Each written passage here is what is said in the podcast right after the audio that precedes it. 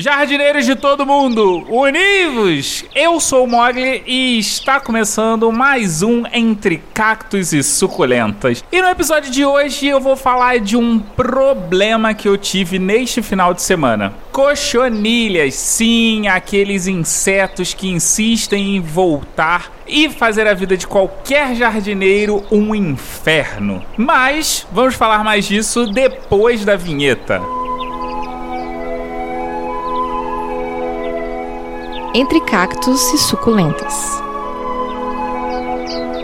O que acontece é que eu tava pensando em fazer um programa totalmente diferente, mas vai ficar para um outro episódio. Nesse final de semana eu estava curtindo o meu domingo quando de repente por volta de umas 4 horas da tarde eu olho para minha Equevélia pálida, também conhecida como Equevélia argentina, e eu começo a reparar que novamente estava dando uns pontinhos brancos na minha Equevéria. E aí nesse momento eu resolvi largar tudo que eu estava fazendo para cuidar da Equevéria e foi aí que eu tive a ideia de fazer um programa sobre cochonilhas. E antes de eu chegar aqui e te passar um inseticida de como você vai resolver de vez esse problema, a gente precisa entender o que é cochonilhas e como que ela funciona. E você nesse momento deve ter pensado assim, inseticida, como assim? Inseticida é qualquer substância que a gente utiliza para acabar com insetos. Ele pode ser um inseticida natural ou ele pode ser um inseticida químico que você compra na sua farmácia, mercado ou em qualquer outro lugar.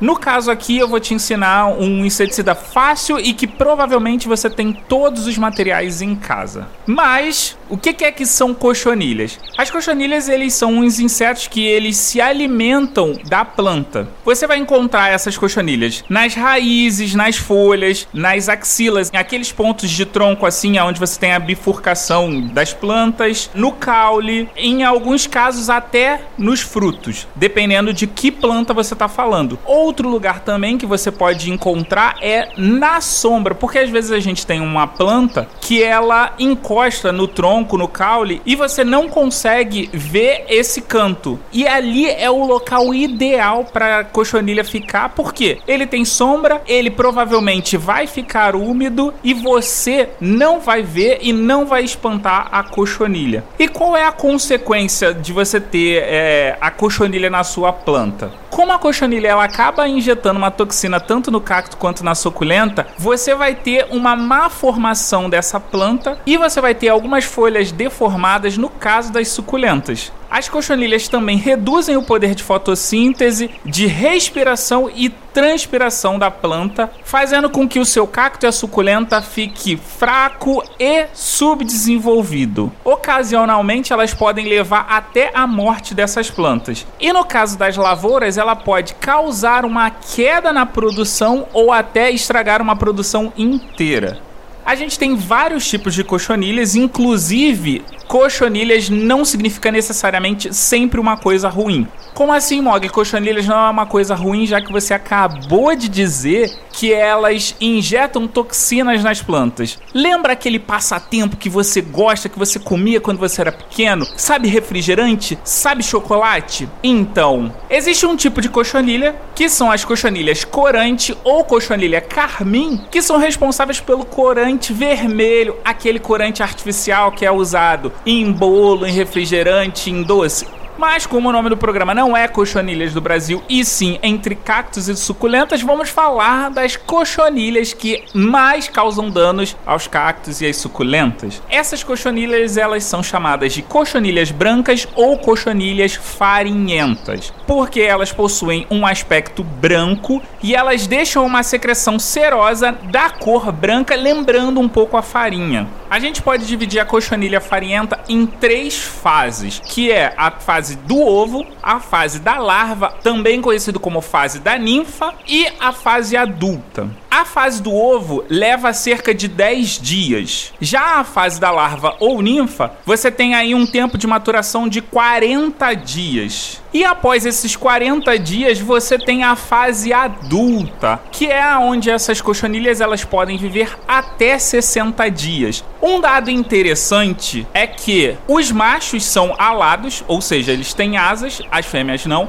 Os machos, eles não se alimentam quando adultos, ou seja, eles têm 24 horas de vida, então esses 60 dias aí são só para as fêmeas. E por que que é importante a gente entender o ciclo da vida das cochonilhas? Uma coisa que é interessante nas cochonilhas é que você pode ter dois tipos de geração convivendo juntos. Você pode ter ovo, larva e adulto tudo convivendo no mesmo momento. Então é extremamente importante que você entenda isso, porque não adianta eu te passar um melhor inseticida se você não conseguir interromper todas essas fases. Você quer um exemplo? Olha só, você vai vai passar o inseticida e aí você vai borrifar na sua planta. Pode acontecer de ter um canto e muito provavelmente vai acontecer isso de ter um canto aonde o inseticida ele não vai conseguir chegar, fazendo com que ainda fique qualquer tipo de cochonilha, independente da fase que ela esteja. É por isso que você vai ter que fazer esse procedimento a cada 10 dias por 3 vezes. Ou seja, borrifa hoje, espera 10 10 dias, borrifa novamente, espera mais 10 dias e borrifa de novo. Por que 10 dias? Lembra que eu falei que o ciclo de ovo são 10 dias e que você pode acabar não atingindo todos os pontos dessa planta? Esse espaço de 10 dias nessas três vezes serve para acabar com qualquer tipo de cochonilha que você possa ainda ter na sua planta.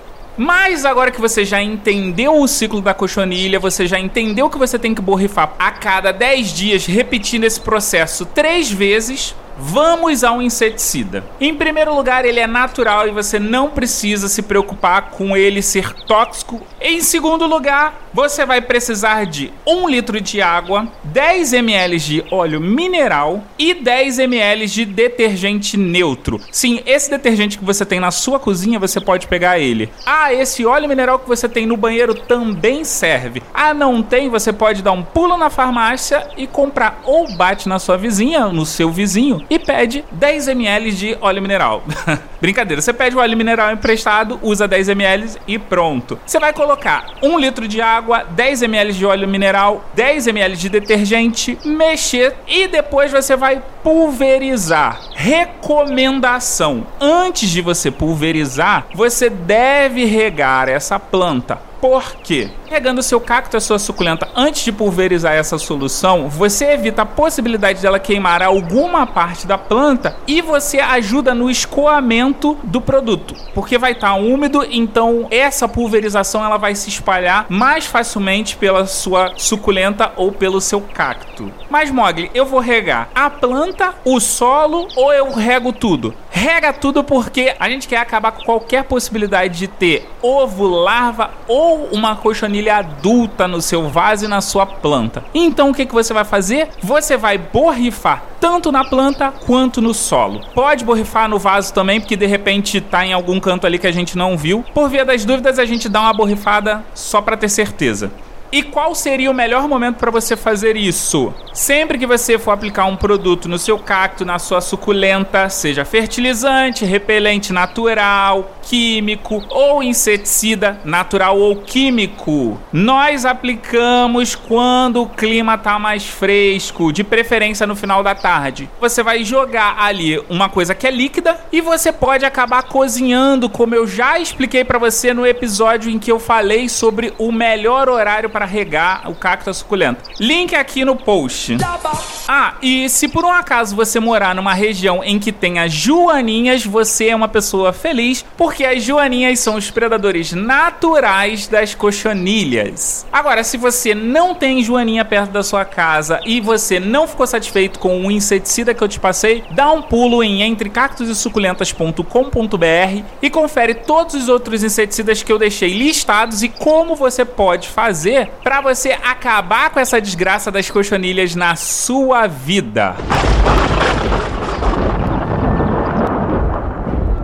Esse foi mais um Entre Cactos e Suculentas. Espero que você tenha curtido esse programa, com a edição minha mesmo e voz da Aline Hack do Olhares Podcast. Lembrando que o nosso site está no ar com todas as informações referentes a todos os episódios. Acesse lá em entrecactosesuculentas.com.br. Nós também estamos no Instagram no arroba Entre Cactos e Suculentas, tudo junto. Se você tem dúvidas, comentários e sugestões, me manda um e-mail em contato arroba entre cactos cactosesuculentas.com.br. Você também pode deixar as suas dúvidas anonimamente em curioscat.me barra cacto e suculenta. Quer falar mais sobre plantinhas? Me procura lá no Twitter em arroba cacto e suculenta. E você pode ouvir o Entre Cactos e Suculentas em qualquer agregador de podcast da sua preferência, além de Deezer, iTunes, Google Podcast e Spotify. Eu vou nessa, fui!